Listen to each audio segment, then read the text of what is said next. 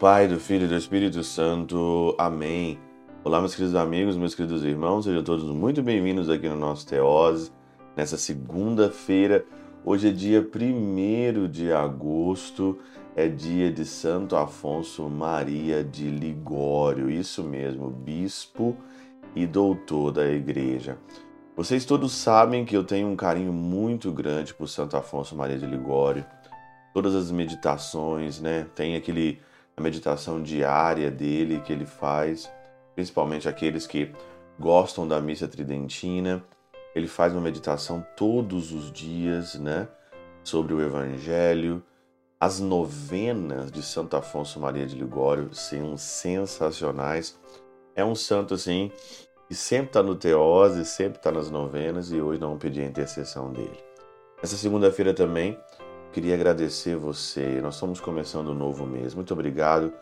Você que ajuda o Teoses, você que dá a sua contribuição, mesmo que se for pouquinho, mas você quer fazer parte dessa evangelização, você quer ajudar. E eu queria simplesmente te agradecer. Muito obrigado. E começando esse novo mês, nós precisamos então de você para gente manter essa obra, manter aqui o Teose. E desde já, Deus lhe pague Deus lhe pague nessa vida e Deus te conceda a vida eterna. O evangelho de hoje é o evangelho de Mateus, lá no capítulo 14, e principalmente aqui nos versículos 13 e 21, fala Jesus multiplicando aqui cinco pães e dois peixes.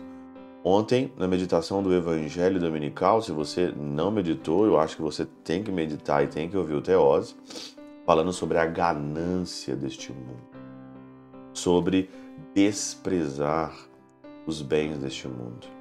E aqui, no comentário da Catena Áurea, eu achei muito interessante São João Crisóstomo, né, na homilia 49, ele traz aqui uma nova perspectiva, uma nova visão do Evangelho. Por que, que os discípulos de Jesus tinham ali simplesmente cinco pães e dois peixes? Por quê?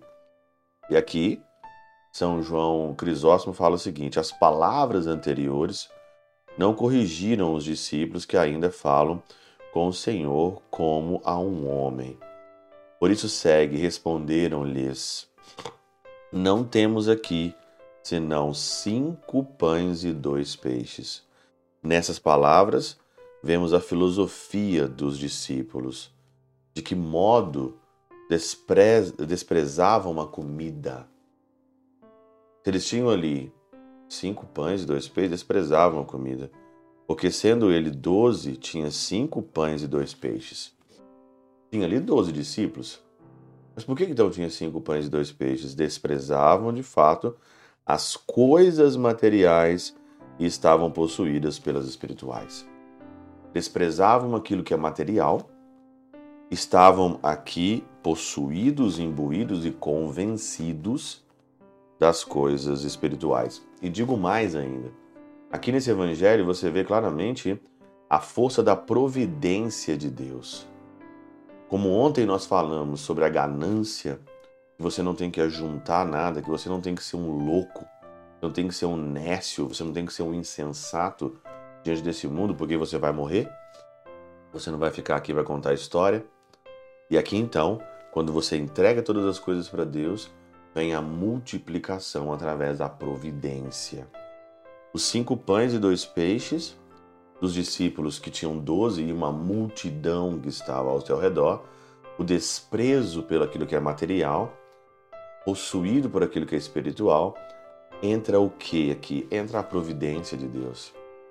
Entra a providência de Deus. E olha, como nós somos lentos em acreditar na providência de Deus. Nós somos muito lentos, nós somos às vezes medrosos.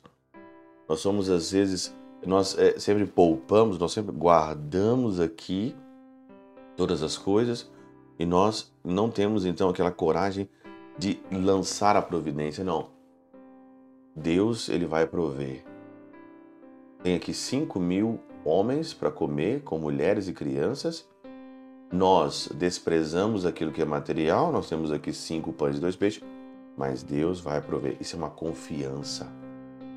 Uma confiança maravilhosa na providência de Deus. E aí então, São Francisco de Sales dizia, né? A medida, a medida da, da, da providência, o tanto que a providência vem de você, é a medida do quanto você acredita nela. Quanto que você acredita na providência. Pela intercessão de São Chabel de Mangluf, São Padre Pio de Peltrautina e Santa Teresinha do Menino Jesus, e o doce coração de Maria, Deus Todo-Poderoso vos abençoe. Pai, Filho e Espírito Santo desça sobre vós e convosco permaneça para sempre. Amém.